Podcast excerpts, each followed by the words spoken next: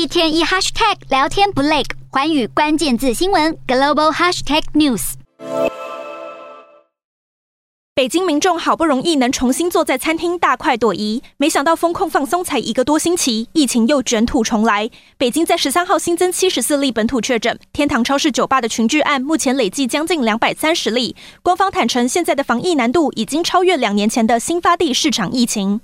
对酒吧等地下场所开展大排查，对防控措施落实不到位，地下密闭通风不良的场所暂停开放。天堂超市酒吧所在的朝阳区，在十三号展开对三百五十万人的强制普筛，当地再度排起了漫长的筛检队伍，也划定多个封控区，框列上万名密切接触者，还有数千人恐怕要被隔离。而海淀区也受到影响，有两百七十八家娱乐场所全部暂停营业。呃，和朋友啊，这个出去见面啊、吃饭啊，这样的机会变得更少了。